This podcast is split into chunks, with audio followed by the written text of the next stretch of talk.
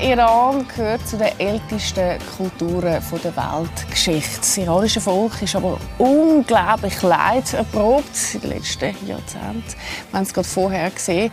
Und seit zwei Monaten, seit dem Vorfall von der Massa Amini, ist im ganzen Land ganz viel los, ganz viel Protest. Die weiten sich aus über die ganze Welt zum Glück, weil man sich auflehnen mit äh, gegen die Gewalt und die Unterdrückung. Und über das darf ich heute reden mit zwei unglaublich spannenden Frauen, zwei mutige Frauen. Sie sind heute da bei mir bei Lesser äh, dabei. Äh, sie sind beide äh, aus dem, ursprünglich aus dem Iran und kämpfen eben für die Freiheit vom iranischen Volk.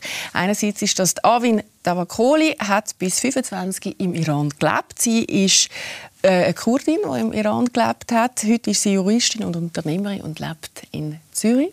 Ebenfalls bei uns ist Neda Amani. Sie ist Schweiz-Iranerin, Historikerin und Menschenrechtsaktivistin und seit vielen Jahren aktiv im Widerstand. Schön, dass ihr heute da sind und mit uns offen über eure Geschichte, aber auch mit, über eure Gefühle, die ihr im Moment mitbringt in der aktuellen Situation. Seit dem 22. September ähm, ist im Iran ganz, ganz viel los, ganz viel Protest aufgrund von dem Vorfall, ich habe es vorher gesagt, von der Massa Amini. Habt ihr zwei das eigentlich erwartet? Ist das irgendwie absehbar? für euch, dass es irgendetwas braucht, dass dann auch äh, so eine große Bewegung kann werden kann? Die Bewegung in diesem Maß nein. Und das ist tatsächlich so wie ähm, ein Blitz zu einer Revolution wird, ehrlich gesagt, habe ich selbst nicht erwartet. Aber das hätte ich wahrscheinlich vom Herzen gewünscht. Und das ist dann tatsächlich passiert, weil der Vorfall ist genauer gesagt am 16. September passiert, also mit ihrem Tod. Und dann am 17. wurde das dann offiziell bekannt gegeben. Und dann hat es angefangen, so vor dem Krankenhaus und dann, als sie dann ihre Heimatstadt in Kurdistan äh, wieder transportiert wurde zur äh, Beerdigungen und so weiter unter Hochsicherheitsmaßnahmen leider wie jetzt bei diesem Regime halt so ist mit der, mit der Oppositionellen. Und äh, dann hat es wirklich äh, angefangen und hat sich einfach landesweit äh, ausbreitet. Äh, zum Guten, aber jetzt äh, sieht man mittlerweile, dass es leider sehr, sehr, sehr brutal und blutig geworden ist. Erwartet habe ich es nicht, aber gefreut habe ich mich sehr. Mhm. Neda, ähm wie ist es dir gegangen oder, oder hast du erwartet ja, oder ist es also, absehbar gewesen? Durch das, dass wir eigentlich immer jede, jeden Aufstand, der bisher auch in der Vergangenheit passiert ist, beobachtet und analysiert haben, ähm, ist es zu erwarten gewesen, weil einfach der Iran eine tickende Zeitbombe ist. Also in einem Land, wo so viel Unterdrückung herrscht, ist es einfach in einer absehbaren Zeit wenn das, wenn das Fass voll ist und das Fass zum Überlaufen kommt. Und da braucht es nicht viel und äh, was man einfach da kann ist einfach der Unterschied, wo äh, die Aufstände jetzt haben im Vergleich zu denen in der Vergangenheit. Oder? Wir haben in der Vergangenheit immer wieder Gründe gehabt, wie zum Beispiel eben, sei das mit den Wahlen gewesen, wo die Leute sich äh, gelinkt gefühlt haben, wo sie ihre Stimme oder «Where is my vote?» und äh, es dort die Protestaktionen gegeben dann hat es 2017, 18, 19 sind mehrheitlich wegen wirtschaftlichen Gründen gewesen, oder sei das eigentlich die Überteuerungen oder Benzin und allem sind die Leute auf der Straße. Und das Mal ist es wirklich echt durch den Tod von der jungen Frau Messergina Amini ist es einfach der Auslöser gewesen, wo es jetzt einfach wirklich um die Essenz geht, um die Grundrechtfreiheit von dem Volk, oder? Und das die Leute haben keinen Vorwand mehr. Oder? Das ist direkt einfach, nein, wir sagen Nein zu der Regierung, wir wollen den Sturz von der Regierung. Und das ist einfach, das kann man jetzt so beobachten, dass auch in den letzten zwei, über zwei Monaten in über 240 Städten momentan in allen 31 Provinzen im Iran die Proteste stattfinden.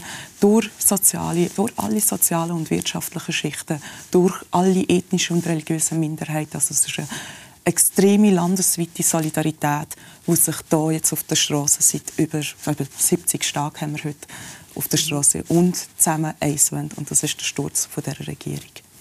Und das hat eigentlich das Regime auch nicht in diesem großen Ausmaß erwartet, weil ja. gerade eben das Mädchen aus dem Kurdistan stammt. Man hat gesagt, ja, das ist jetzt keine Großstadt und sie wird schnell vergessen und wir vertuschen das Ganze. Und ähm, wie jetzt äh, überall oder sehr oft passiert ist, einfach mit, mit äh, Zwangsverhör äh, oder äh, falsche manipulierte Aussagen und äh, Geständnissen hat man auch wirklich gehofft, dass man es jetzt wieder mal so unter den Teppich mhm. schieben kann. Und dann, ja, und dann gerade eben dort hat es auch angefangen, wie sie sehr richtig gesagt hat, der Fass war einfach übervoll, nicht nur voll. Und das Ganze hat es auch dann auch aus Kurdistan begonnen und äh, die haben gedacht, äh, ja, die Kur Kurden haben wir immer sowieso unterdrückt und diesmal machen wir auch so und äh, wir sagen, die sind sowieso Separatisten und sie wollen sowieso nicht mit uns sein. Sie wollten mit diesem Vorwand Erfolg haben, aber da haben sie dann ins Leere geschossen.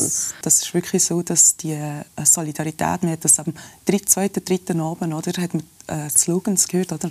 man tut anhand von diesen Slogans äh, die Aufstände analysieren.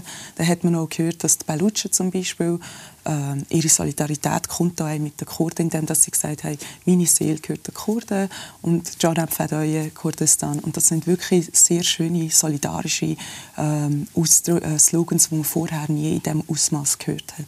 Mhm. Wie ist jetzt das möglich gewesen? Weil das ist in der Vergangenheit ja nie so gewesen, dass sich eben alle äh, Schichten zusammen da haben und alle quasi, die auch einen unter unterschiedlichen Hintergrund haben. Was hat es denn da gebraucht in den letzten paar Jahren, dass das jetzt möglich war mit so einem Vorfall? Der Druck, die Unterdrückung und das Ganze hat einfach so viel, weil sie hat es auch gerade gesagt, wie voll dieser Fasten mit der Zeit geworden ist.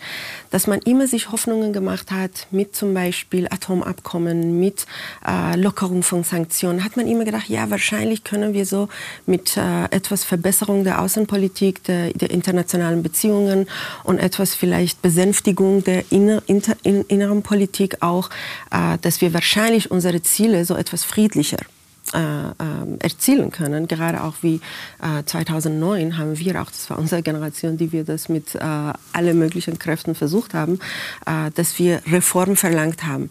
Und dann hat man wirklich gesehen, so in unterschiedlichen Etappen, diese ganzen ähm, Forderungen von Reform oder einfach friedliche Verhandlungen mit dem Regime, die funktionieren einfach nicht. Und die, die gehen einfach, die schießen einfach in die Leere. Und diesmal war etwas eben mit den ganzen Hintergründen, die alle zusammengekommen sind und, und dass auch sozusagen der Auflöser aus äh, Kurdistan gekommen ist und Kurden sind äh, bekannt für ihren Kampfgeist, für ihren Mut äh, und auch für ihren Widerstand, wenn etwas wirklich nicht passt. Dass es nicht so ist, dass sie sagen, ja, jetzt hat man unser Mädchen getötet, äh, lassen wir das. Das war ein Unfall. Und dann hat man gesehen, dass mit der Zeit diese ganze Lügen, diese so viele Manipulationen mhm. von dem Regime, gerade jetzt auch wegen Unterdrückung von Frauen, äh, so viel hochgekommen ist, dass äh, auch sogar die ganz, ganz normalen Schichten von Leuten haben das nicht mehr geglaubt. Und das war nicht jetzt ein hochkomplizierter politischer Fall oder ein außenpolitischer Fall. Das war einfach ein junges Mädchen, der auf der offenen Straßen rumgelaufen ist und sogar mit ganz normalem Aussehen. Wir müssen das gar nicht auch rechtfertigen, weil sie haben gar kein Recht, auch wenn wir nicht normales Aussehen haben, uns anzugreifen oder zu, zu schlagen und zu töten. Äh, aber trotzdem hat man gesehen, wie ungerecht das Ganze war oder wie unproportional dieses Verhalten war. Und dann äh, ist einfach ähm, das Ganze wie eine Art so ansteckend gewesen. Dann hat jede Stadt für sich gesehen, dann hat man gesagt, das könnte auch unser Mädchen sein. Und die Parole, die auch aus dem Kurdistan, aus dieser Beerdigung kommt, Jinjian Azadi, Frau, Leben, Freiheit, das hat sich plötzlich äh, landesweit verbreitet mhm. und jetzt weltweit. Das ist unglaublich ah. verbindend, so kraftvoll. Genau, weil man hat gesehen, das macht wow. so viel Sinn. Das ist nicht so, dass man sagt, ja, wo ist meine Stimme, wo ist mein Geld, wo ist mein Recht. Wo Nein, man sagt, Frau als äh, Urheber des Lebens oder als äh, ein Wesen, die äh, anderen Menschen das Leben schenkt. Und wenn die Freiheit nicht ihr gebührt wird, dann kann auch das Men der Mensch, der von ihr geboren wird, kann nicht frei sein. Dann hat man wirklich diese kausale Kette gesehen. Also, ja, ja, die Frauen jetzt. Und dann kam diese versteckte Kraft von unterdrückten Frauen mhm. über vier Jahrzehnten hoch. Und dann zu großer Überraschung vom Regime haben die Männer auch enorm angefangen zu unterstützen. Weil sie haben gesagt, ja, das ist nur Frauen. Das die Hälfte ja, der, der, Bevölkerung ja. ist nicht mit ihnen. Ja. Aber du, sind es denn eurer Meinung nach nicht feministische Prote Proteste, die man jetzt so erlebt? Also zumindest die Wirkung ist ja sehr stark ja, so. Ja, wir tun ja gerne im Westen gerne so Sachen auch labeln und mhm. so gerne auch so anstellen. Ähm, ich würde gerne ein bisschen auch historischen Hintergrund vielleicht geben zu dem Ganzen, ähm, wie sie das auch jetzt schön gesagt hat die, ähm, die, der Widerstand oder die historische Identität von der iranischen Frau, die ist nicht erst gestern oder ist seit diesen 70 Tagen entstanden. Das Bild von der historischen Identität von der iranischen Frau, die geht eigentlich schon schon während der Monarchie oder in den Minderheiten wie auch Kurden und auch äh, Aseris oder Belutschen oder wo seit Jahr, über 120 Jahre, fast 120 Jahre unterdrückt sind. Das hat sich entstanden. Oder? Das ist äh, auch von der, nachdem wo die islamische Revolution wir sagen ja immer die entführte Revolution. Die entführte? Oder? Genau, die entführte Revolution passiert ist. Das ist ein strategischer äh, äh, Fall von der Regierung, dass sie Frau als Opfer Nummer eins gebraucht haben. Oder? Und das ist einfach vom ersten Tag her so gewesen. Die Frauen sind durch alle Gesellschaften, in ihrem äh, privaten wie auch im öffentlichen Leben diskriminiert. Zum Beispiel eine Frau darf nicht das Richteramt haben oder eine Frau darf nicht Präsidentin werden. Äh, der Mann bekommt Sorgerecht vom Kind nach dem zweiten Jahr, also, wenn das Kind zweijährig wird. Also einfach all das durchs Band durch hat die iranische Frau keine Freiheiten. Und dann ist es natürlich nicht von ungefähr, dass so eine, so eine, wenn, wenn ein Aufstand passiert, wenn eine Revolution passiert, dass das die Frauen, die am meisten unterdrückt sind, und also an der vordersten Front stehen. Oder? Und das ist, ähm, ja, also man muss sagen, die iranische Frau in Solidarität mit den Männern auch. Wenn die Männer, wie sie das auch jetzt gesagt mhm. haben. Das ist ja sehr beeindruckend, genau, oder? Aber es ist ja, ich will da ganz klar auch sagen, mhm. äh, dass der Slogan «Frau, Leben, Freiheit» ist ein wunderbarer Slogan, der das Ganze umfasst. Oder? Weil Und auch alle einschliesst. Genau, aber man muss da ganz klar die Tiefe von dem Slogan sagen. Also ähm, die Tiefe die betrifft die ganze Bevölkerung vom Iran. Oder das sind Männer wie auch Frauen, die hingerichtet werden, die diskriminiert werden, die gefoltert werden. Das ist dann nicht nur auf die Frau. Oder? Und äh, in den letzten paar Jahren hat es immer wieder Bauernaufstände gegeben, äh, Lehreraufstände, Aufstände von Arbeitern. Und äh, dass es jetzt eben so weit ist, dass die Solidarität so breit ist, ist eben nicht von ungefähr. Oder? Das hat sich einfach alles zusammengesammelt. Und jetzt, weil die Frauen als Opfer Nummer eins, als äh, Vorreiter von diesen Protesten. Eine ganz kleine Bemerkung zu dem, was Neda gesagt hat ähm, über Minderheiten, weil das ist ein Begriff, der jetzt sozusagen bei uns äh, von dem Diktaturregime so assimiliert wurde oder aufgezwungen wurde. Äh, es gibt keine Minderheiten im Iran. Der Iran ist ein ähm, Puzzle oder ein Fass von all diesen unterschiedlichen Völkern und Kulturen. Es gibt mehrere Millionen Kurden im Iran. Das kann man nicht als Minderheit. Weil wenn wir sagen Minderheiten, dann wer ist die Mehrheit? Es gibt keine Mehrheit jede Stadt oder jede Region vom Iran pflegt äh, seine oder äh, eigene äh, kulturelle Hintergründe und Gegebenheiten und Gepflogenheiten. Und äh, von daher kann man eigentlich sogar die kleinsten ethnischen ähm, äh, Bevölkerungen dort nicht Minderheiten nennen, weil der Iran ist eine ähm, Zusammensetzung von all diesen zusammen. Und die Identität besteht aus so etwas. Das ist nicht so, dass man sagt, äh, Frankreich zum Beispiel, Französen und wahrscheinlich gibt es noch ein paar Minderheiten dort. Im Iran der Iran besteht aus all diesen mhm. äh, Ethnien und Kulturen. Äh, von daher, das war nur eine kleine, aber wichtige... Das ist wichtig, weil ich habe jetzt gerade letztes Jahr ganz etwas Tolles gehört, so, eben apropos Minderheit, und so, nein, wir sind nicht in der Minderheit, eigentlich sind wir in der Mehrheit und die Regierung ist in der Minderheit. Genau. Das ist wirklich, also der Ausdruck, ja. den man eigentlich jetzt kann, sinnbildlich auf Das hat uns sozusagen aufgezwungen, genau. genau. damit wir uns ja kleiner fühlen, mhm. weniger fühlen und genau. dann weniger erwarten. Weil wenn wir sagen, okay, wir sind ethnische Minderheit, mhm. religiöse Minderheit, dann sagt man, könnt ihr uns bitte ein bisschen Recht geben? Nein, aber wenn man sagt, ja, wir sind die Urbewohner, wir sind auch die Besitzer von diesem Land, dann müssen wir diese Rechte mhm. haben, nicht, dass wir dürfen. Mhm. So, das war jetzt etwas, ähm, denke ich, Wichtiges. Das musste wahrscheinlich gesagt Ja, und hat gerade auch in dem Zusammenhang Social Media können helfen Enorm. Absolut. Enorm. Absolut. Also, ähm, wie ich gesagt habe, aus der Geschichte aus dem Iran, wir haben im 1988 ein riesiges Massaker gehabt. Und wenn man dazu mal zum Beispiel die Social Media hat oder irgendwie schon um 2009 ein bisschen mehr oder am Und man die Bilder, genau, Bilder von der Welt äh, genau, bringt. Genau. Und Aber die Geschwindigkeit ist nicht nur so, wie man Klicken und absolut. Hashtags macht und auf einmal ja ja. kommen 300 Hashtags von Massa Amini auf, auf genau. Twitter, wo der Rekord mhm. äh, sozusagen Break mhm. war. Äh, dann, genau. dann hat man schon gesehen. Also man muss das nicht unterschätzen. Also, wir haben ja in der Vergangenheit auch bei unseren menschenrechtlichen Projekten, die wir hatten, wo wir zum Beispiel die, äh, die Hinrichtung von jemandem vermeiden oder mit einem Hashtag, wo wir sozusagen safe so und so, dann geht das so schnell um, dass sie unterdrücken, weil dann bekommt es eine globale oder eine internationale Aufmerksamkeit von einem Ausmaß, wo man sich nicht erwartet hat, wo die Regierung nicht erwartet und das unterschätzen sie immer noch und sind überfordert auch mit, der, ja. mit dem Internet. Das hört man auch immer wieder im iranischen Fernsehen, oder? dass sie absolut vor der neuen Welle, von dem Ausmaß von dem Internet wirklich auch überfordert sind. Das ist mhm. Gehen wir kurz zurück zu, zu deiner Frage. Genau, die, die, Fra die Frauen, ja, die ich glaube, sehr, sehr schockierend ja, ja. Mit euch macht das noch viel mehr, aber ich muss sagen, für mich als Frau ist es auch sehr schockierend. Mhm. Äh, so weil ich selbst so etwas erlebt habe. Du hast es selber erlebt. Genau. Aber zu unserer Zeit, weil ich kam eben mit 25 aus dem Iran und damals war es immer noch so, dass äh, auch Männer und auch Frauen in dieser Sittenpolizei äh, tätig waren, aber äh, die Frauen haben sie eher angestellt, damit sie uns anfassen oder, oder uns verhaften, körperlich zum Beispiel näher kommen dürfen, weil man hat gesagt, ja, muslimische Männer dürfen doch die Frauen nicht anfassen und so weiter. Sie sagen nur, was richtig und falsch ist und dann die Frau kommt und euch nimmt, wenn ihr äh, Widerstand leistet. Oder? Das wurde auch mehrheitlich geleistet.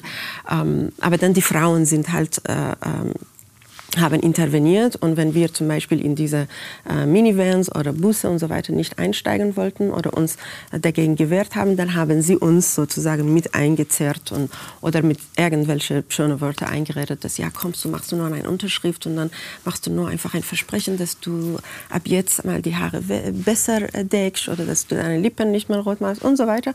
Oder zahlst du was? Weil meisten haben auch die Eltern aufgefordert, die müsst, ihr müsst kommen. Mhm. Die Kinder, wie ein Geisel, dass du das Kind gegen eine Zahlung ähm, Gegen Geld dann quasi austauscht. kannst äh, Genau. Ja. Aber dann, in, letz, in den letzten Jahren, hat sich diese äh, sozusagen äh, Eingriffe äh, verschlechtert, noch in, in die Richtung, dass sie brutaler und physischer geworden sind und dass die Männer sich jetzt auch erlauben, äh, die Frauen nicht nur anfassen. Früher hat, konnte man vielleicht so mit einem Ärmel oder sowas. Mehr durfte man nicht. Das, das heißt, sie durften uns nicht berühren.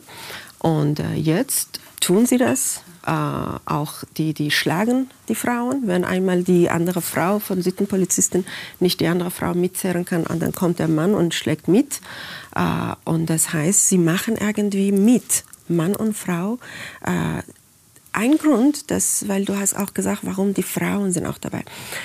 Es gibt auch so unglaubliche Programme von Manipulation und Gehirnwäsche bei denen.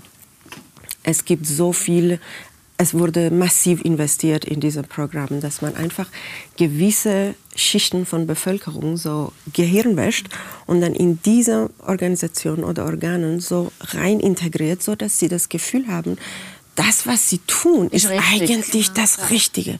Und Plus, damit, es gibt auch noch grosse Benefits, je nachdem, oder? Und, ja, weil die äh, Kinder ins Ausland in die Schule Absolut. bringen, etc. Ja, und die rekrutieren sie auch eher aus einer ärmeren Schichten äh, diejenigen, die wirklich diese Arbeit machen. Die sind Polizisten oder Polizisten, die sind nicht diejenigen, die sich wirklich Ausland reisen und so weiter. Ähm, äh, wie sagt man? Äh, leisten können leisten quasi auch besonders können. Genau, weil die sind eher unten und die sind auch wenig informiert. Weil eine, die das bis zur Uni geschafft hat oder in ein paar Großstädten gelebt hat oder wahrscheinlich eine so Grenzenländer besucht hat, sogar nur in der Nähe, nicht mal weit gereist ist, dann weiß man, was da um die Ecke passiert und macht man so Sachen nicht. Mhm. Aber die sind viel, viel einfacher auszubilden, äh, manipu zu manipulieren, Gehirnwäsche äh, zu, zu unterbreiten und dann da in diese äh, Organisationen äh, rein zu integrieren. Und dann bindet man sie so irgendwie rein, dass sie sich so loyal fühlen, dass sie denken, ja, wenn der Das ist Anführer das so ist- sagt, das ist das ist das Wort Gottes. Ja. Ja. Ah, Arvin, du hast ja auch ganz ähm, eine krasse Geschichte, wenn ich finde. Du bist selber auch einmal im Gefängnis gewesen, wo die Massa Amini... Mehrere Male. Mehrere Mal sogar. Äh, magst du mal erzählen, was du dort erlebt hast oder wie das für dich war? Es war noch anders, gewesen, du hast es vorher angetönt, oder? Da, zumal haben wir zumindest noch nicht dürfen anlangen aber es ist ja trotzdem Äh, traumatisierend. Irgendwann hat man es gemacht, weil ich umgefallen bin. Dann hat man das gemacht, weil Ja. man hat sich dann erlaubt, ja. Aber ist das bei dir auch gewesen, wie du das Kopftuch nicht richtig getragen hast oder rote Lippen gehabt hast? Oder? Äh, bei mir äh, lag es an den Lippen, weil äh, unsere Uni war genau an der Straße, wo diese Sittenpolizeiwache ist, diese berühmte äh, dunkle Horrorhaus, called Vozara. So heißt auch die Straße.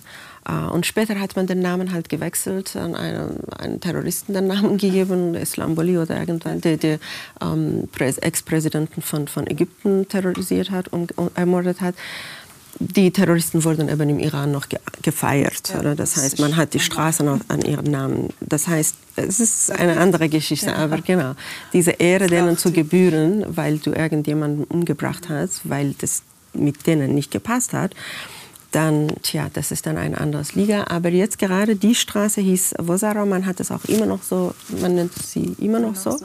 Und diese Sittenpolizeiwache heißt auch Vozara. Und das ist so 400 Meter wahrscheinlich dort, wo ich studiert habe.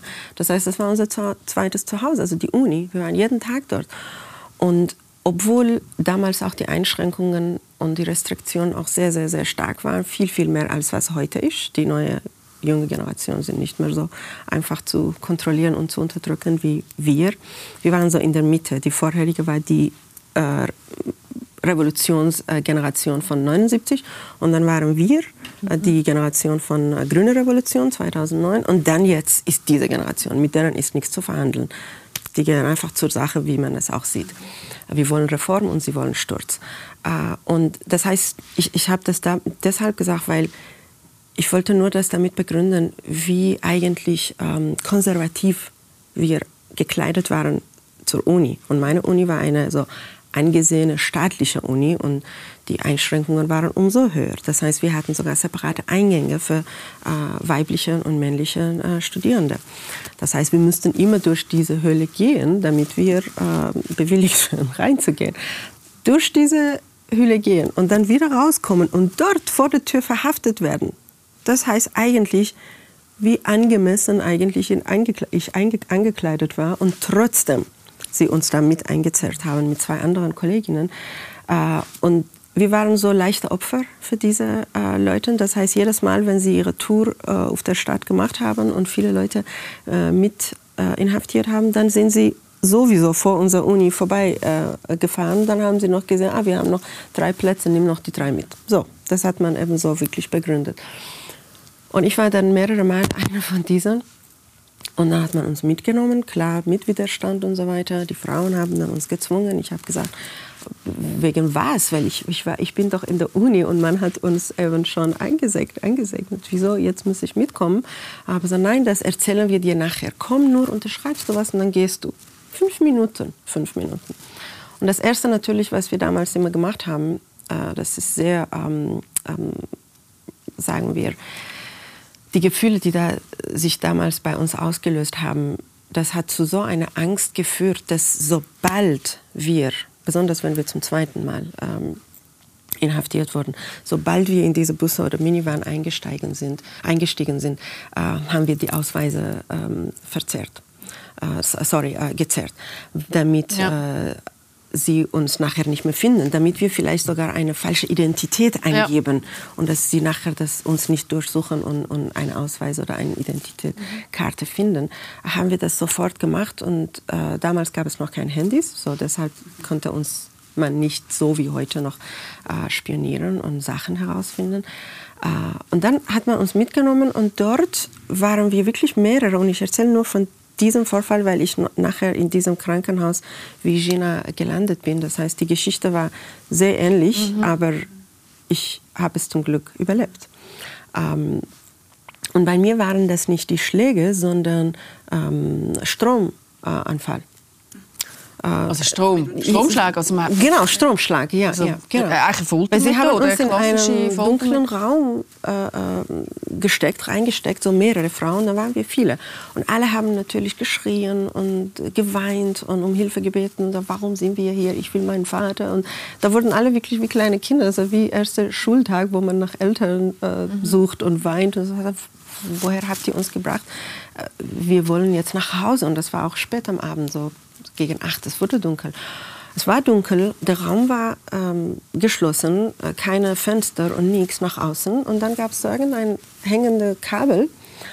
Und alle haben mich so wie immer gesagt, ach, du bist die Mutigste. Warum sagt ihr das? Du bist die Mutigste. Geh nach vorne und sag denen, wir müssen unsere Familien anrufen. Wir können nicht länger bleiben. Das sind jetzt zwei Stunden. Und dann ging ich nach vorne und das war ein Gitter, Metallgitter. Und diese Kabel hing noch an einem dieser Gitter.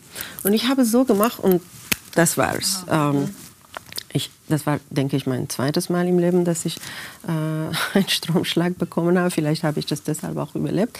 Äh, aber das war so stark, dass ich dann ohnmächtig geworden bin. Äh, und dann war ich bewusstlos und ich habe irgendwann nur meine Augen aufgemacht und habe gesehen, dass ein paar Ärzte sind da und die fragen, äh, kannst du uns hören, kannst du sagen, wie du heißt, wie alt du bist, wo du wohnst. Und das war auch ein, ein Trick weil da haben sie auch meine Identität herausgefunden. In diesem äh, Umstand kann man nicht mehr lügen, weil wir haben immer so mhm. ausgemacht, dass wir lügen über unsere Identität. Es waren so Notlügen, weil hätten wir unsere Identität ähm, ähm, offengelegt, genau oder preisgelegt, preisgegeben, dann hätte es Konsequenzen gehabt. So, das war eben so der Vorfall und äh, man hat mich nachher mit einem Krankenhaus nach Hause geschickt, mhm. aber mit einem äh, Soldat, so dass ich nicht äh, eben freikomme, bis äh, die Unterschrift und äh, die Anzahlung von meiner Familie noch erfolgt. Und stellst du dir vor, da kommst du um 11 Uhr abends anstatt 7 Uhr oder so mhm. von der Uni. Dem macht, machen die Eltern genau ja. die Tür auf, da ist ein Krankenwagen, ein Soldat und ich verblasst und die sagen, zahlt uns äh, was, was, für Gefühle. Man, was für ein Schock das ja auch sehr Familie traumatisierendes genau. Oder? Das ist Und nur stell dir vor, die rufen deine Familie an, anstatt sie dich nach Hause bringen, sagen, äh, komm und hol die Leiche deiner Tochter. Mhm. Ja. Das ist auch eben nicht so einfach. Neda, du hast nicht äh, wie Anwin das direkt von der eigenen Haut erlebt, mhm. sondern du kommst aus einer Familie, die äh, sehr lange schon im Widerstand mhm. ist. Dein Vater hat aber auch grauenhafte Sachen ja. Gefängnis erlebt, mehrmals glaube ich, gefoltert ja. worden auf schlimmste Art genau. äh, und Weise. Äh, und das ist etwas, wo auch in deiner DNA wie auch ein Stück weit du wahrscheinlich mitträgst. Ja, äh, also Den Schmerz magst du erzählen, was, was deine Geschichte ist? Ja, genau. Bezug? Zuerst einmal großer Respekt an Davin. Also ich muss sagen, so Geschichten, ich bin mit so Geschichten aufgewachsen. Oder genau mit so starken Frauen um mich herum, wo jede einzelne irgendein so ein Trauma oder ein, wirklich ein Erleben hatten. Und wenn man als Kind halt schon durch, also um sich herum so starke Frauen hat, dann schaut man auf die Welt ein bisschen anders. Oder? Und das ist klar, eben auf der anderen Seite ist meine persönliche Geschichte von meinem Papi oder äh, auch von meinem Onkel. Sie sind jahrelang im Gefängnis gesehen. Mein Papi ist jetzt mal verhaftet worden, weil er den geflyert für äh, Anti-Regierungs ähm, Demonstrationen und das ist, eben die Revolutionsgarten ist dann Dörfer und das ist halt die Leute suchen, oder? Und das sind damals eben durch die Dörfer durch und das sind, oder durch die Städte und sind die Leute zusammen und dann sind dann mein Papi irgendwann auch verwünscht. Und da ist er auch über vier Jahre lang ganz schlimm gefoltert worden und wirklich am einen Arm acht Brüche gehabt. Also es ist ganz schlimm die Zechennägel raus, die Füße verbrannt. Mein Onkel ist der ganze Rücken verbrannt worden.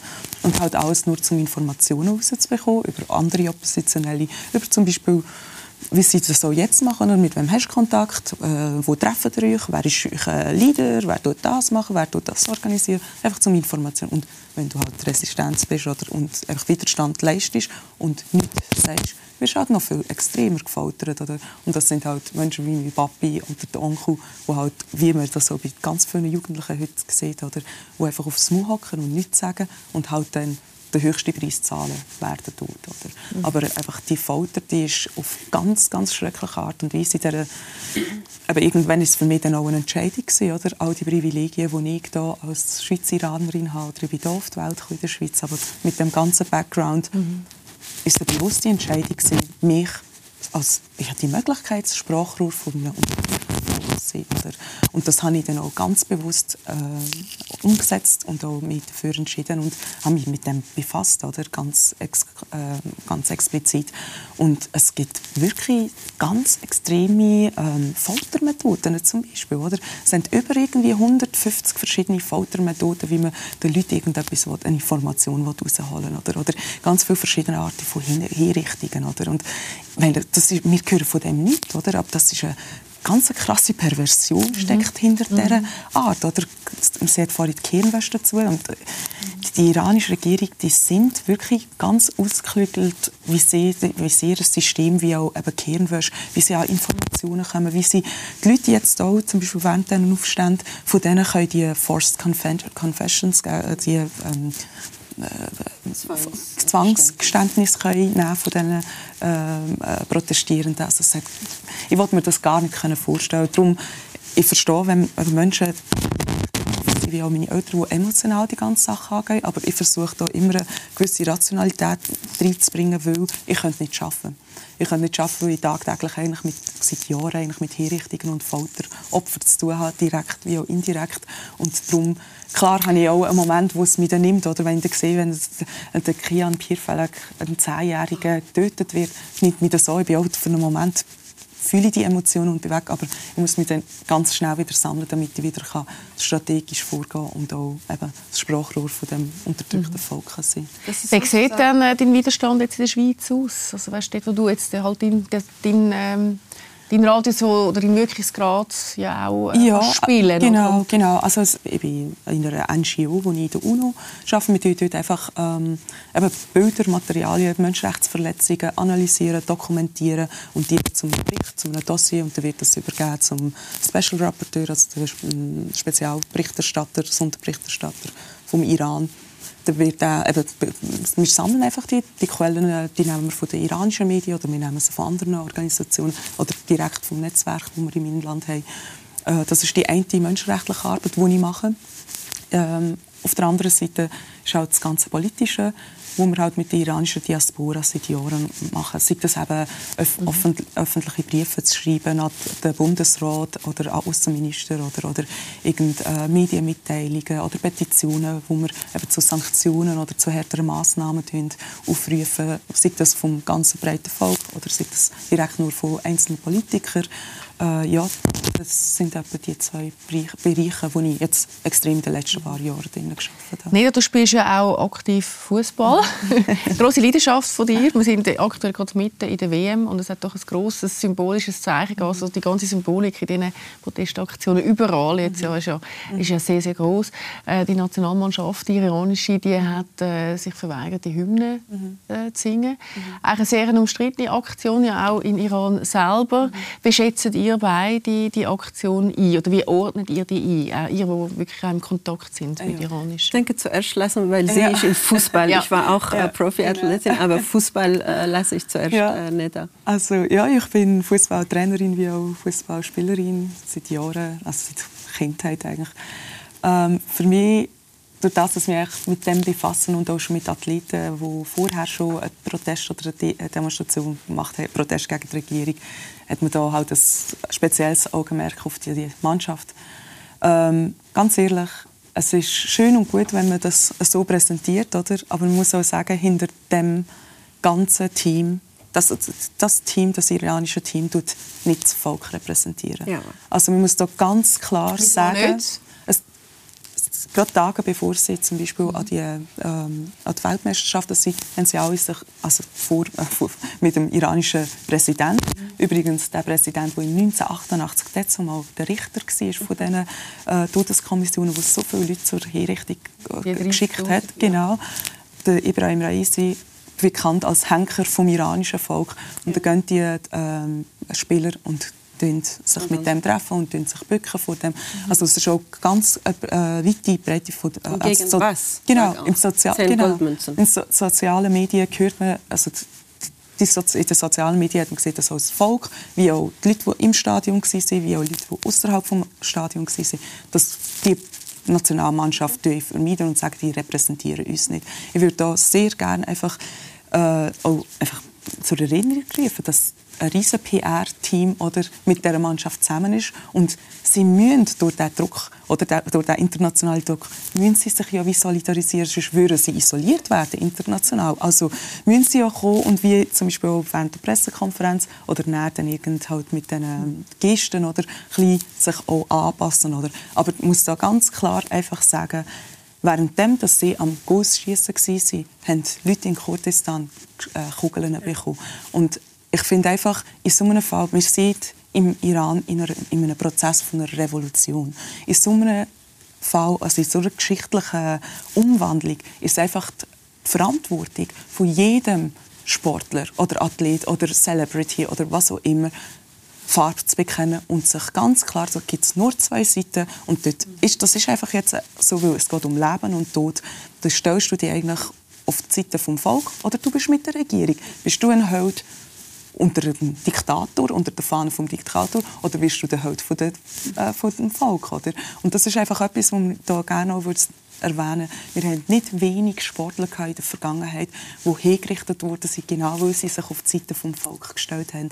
Wir haben den Habib Khabiri, der von 1977 bis 80 der Captain der iranischen Fußballnationalmannschaft war. Der ist weggesehen, äh, weil er sich positioniert hat auf die Seite des Volkes und gegen die Regierung äh, sich gestellt hat. Der ist hingerichtet worden. Wir haben den Navid Afkari, der vor zwei Jahren als Wrestler, eigentlich, er ist der Schwinger, Stimm, Schwinger er ist der äh, die Stimme vom iranischen Volk und er hat sich auch mit solidarisiert mit dem Volk, ist hingerichtet mhm. worden. Also ich muss sagen, das braucht einfach ein mehr als nicht eine Hymne zu reden, weil es geht da nicht mehr irgendwie um äh, äh irgendwie da, äh, etwas wollen, ein bisschen schön reden oder ein bisschen, es ist wirklich hart, um das, aus, also das auszusprechen, aber äh, man muss den Preis einfach zahlen mhm. auf dem Weg, wo sich jetzt das Volk ja, danke vielmals für die Einschätzung. Das ist ähm, äh, finde ich sehr wertstiftend, was er jetzt zu dem gesagt hat. Uns läuft ein bisschen Zeit davon. Ich würde gerne zum Schluss ähm, eigentlich noch die Frage stellen, was wünscht ihr euch von der Schweiz und vom Westen?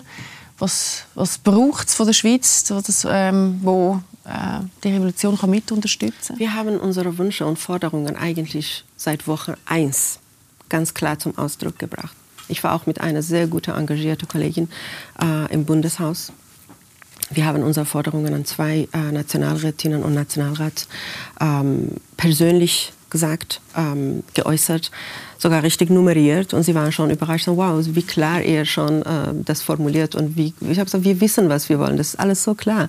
Und wir wissen, was die Westen oder überhaupt ausländische Länder machen können, dürfen oder nicht dürfen, weil gerade in ähm, frühere Stationen von einer Revolution oder Protesten, wie man es am Anfang genannt hat, kann man nicht viel machen, weil man sagt, ja, Souveränität und das interne Angelegenheit und wir dürfen nicht eingreifen, eingreifen. Aber irgendwann, wir wollten, wir wollten, dass man erstmal die Beziehungen mit den iranischen Abgeordneten oder Officials abbricht oder zumindest die Botschafter oder Botschafterinnen zur Rechenschaft zieht, sie mal einlädt zum, genau, äh, zum Gespräch oder zum, zum Erklären. Äh, und dann, wenn das eben nicht funktioniert, dann die Botschafter äh, ausladen und die Botschaft schließen, weil das ist die erste Geste, das äh, als friedliche Geste. Wir wollen keine militärische äh, äh Intervention, wir wollen keine Geldunterstützung. Alles, was so typisch ist bei ausländischer oder westlicher also Unterstützung, wir brauchen nicht. Quasi einen symbolischen Charakter wir brauchen haben. genau symbolischer ja. Charakter, weil diese Regierung ist an der Macht, weil sie Geld von westlichen Ländern auch bekommt wegen äh, vielen Ressourcenverträgen, viele Vereinbarungen, vielen Abkommen, die noch jahrelang laufen.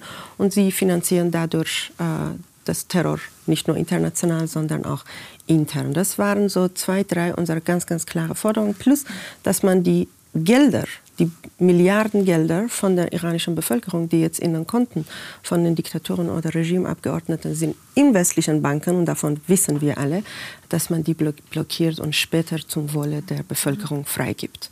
Mhm. Reda, kannst du dich dem anschließen oder willst du ja, also es sind sicher die gleichen Forderungen, aber ich muss da ganz klar als erste Hauptforderung, die wir auch vom Inland immer wieder hören, und das ist wirklich wie Sie ja gesagt haben, wir wollen keine militärische Intervention, wir wollen nicht irgendwie... Es gibt zwei ganz klare Forderungen. Das erste ist eigentlich auch die, ähm, die Anerkennung von der Selbstverteidigung vom iranischen Volk. Wieso, dass ich das sage? Das heißt nicht, dass das iranische Volk jetzt muss mit Waffen gehen, machen und tun. Es geht einfach darum, dass die Protestierenden momentan, die, die über 30.000, die verhaftet wurden die werden, die bekommen Todesurteil, weil sie Molotow-Cocktails schießen. Sie bekommen Todesurteil, weil sie ein Banner anzünden. Sie bekommen Molotow, äh, sie bekommen die Todesurteil, weil sie äh, irgendetwas anzünden. Also das ist das Hauptrecht von jedem Menschen, und das steht auch in der Menschenrechtscharta in den Vereinten Nationen, dass wenn eine gewisse Gewalt, jemand mit Waffen kommt, darfst du dich selbst verteidigen. Und wenn das anerkannt wird, dann kann man auch die, die jetzt zum Beispiel in der, äh, in der Linie sind oder der, dass sie hingerichtet werden, auch das vorbeugen. Das ist natürlich das Erste, was man machen kann, ist eben die Anerkennung von der Selbstverteidigung. Hat man zum Beispiel auch bei Ukraine gemacht. Oder?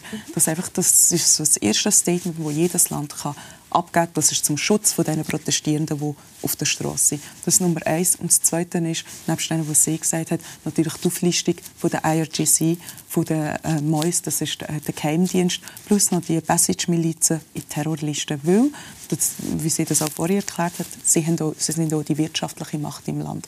Und die, das, das iranische Regime ist innerlich so zerbrochen, dass man mit so einfacher Schritt. Also wenn mit so einer Sanktionierung, man muss da eben keine Waffen schicken, man muss da nicht irgendwie militärisch raus. Mhm.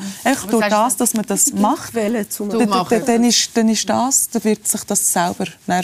erledigen. Und das sind nicht, eben, wir, wir, wir reden da wirklich von Sachen, wo man die Möglichkeit hat, mit diesen Instrumenten vorzugehen als demokratische westliche Länder, muss man auch noch ganz klar sagen, wir tun nicht die gleichen Werte wie äh, die Diktaturen, die Theokraten teilen. Oder? Und wir dürfen auch in dem Farbe bekennen. Und man muss auch Farbe bekennen, weil ich finde das sehr wichtig, ich tue das auch immer wieder gerne erwähnen. Man kann nicht von einem Land, das seit 43 Jahren nicht einen Schritt in die, in die Richtung Schweizer Wert oder demokratische Wert gesetzt hat, verlangen, dass sie das auch in, in Abmord machen. Das werden sie nie machen, weil es sind einfach zwei total grundverschiedene äh, politische Systeme. Darum muss dort die Schweiz ganz klar Farbe bekennen und handeln. Eine ganz, ganz letzte, ja. wenn ich darf, ja. ganz kurz. So, ich glaube, wir, müssen, wir, sind leider am Schluss, aber also, du hast was ist es ganz wirklich kurz und wirklich wichtig, weil gerade unter den Inhaftierten oder die Ermordeten sind viele Minderjährigen, viele unter 17 Jahre alt. Und gerade heute ist die Statistik rausgekommen, sogar nicht offiziell, genau 60 plus Kinder wurden bis jetzt nur ermordet. Das ist brutal. Und wenn man von gravierenden Menschenrechtsverletzungen redet, dann heißt es eine Pflicht, da zu intervenieren und nicht nur eine Forderung und so weiter. Das wollte ich unbedingt gesagt haben. Mhm, ganz wichtig. Danke viel, viel mal für die spannende Ausführung. Wir bleiben dran und, und wollen natürlich auch das Thema weiter auf unseren Plattformen fördern. Danke vielmals an euch. Ganz viel Kraft weiterhin äh, in der, in der Möglichkeit. Ja, vielen Dank, auch ja, vielen Dank für das Gespräch. Sehr, sehr gern. Ja, wir bleiben dran, das haben wir gesagt, das haben wir auch versprechen, weiter von unseren Plattformen. Ähm, uns jetzt in dieser Sendung mit einem anderen Thema hoffentlich auch bewegt, gibt es am nächsten Samstag wieder. Ich würde mich freuen, wenn ihr reinschaut. Bis dahin, gute Zeit. Habt euch Sorge. Tschüss zusammen.